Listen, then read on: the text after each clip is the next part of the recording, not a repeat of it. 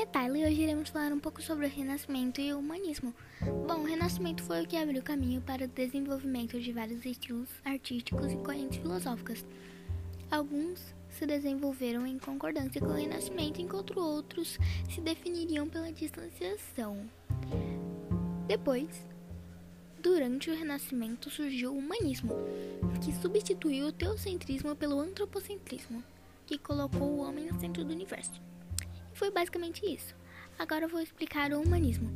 O humanismo era basicamente pensadores que resolveram afastar-se da influência da igreja, pois esses pensadores concebiam o ser humano como dotado de conhecimento e de criatividade, capaz de aperfeiçoamento.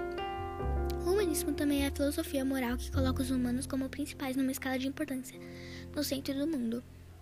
É uma perspectiva com uma grande variedade de posturas éticas que contribuem à maior importância, dignidade, aspirações que a capacidade humana, particularmente a racionalidade.